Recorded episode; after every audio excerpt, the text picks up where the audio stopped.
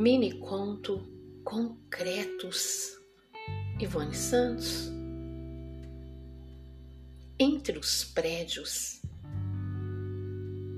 de concreto na cidade cinza, ele caminhava resoluto sem pedir desculpas por existir. Na mente, guardava umas lembranças da selva oscura que camuflava o fronte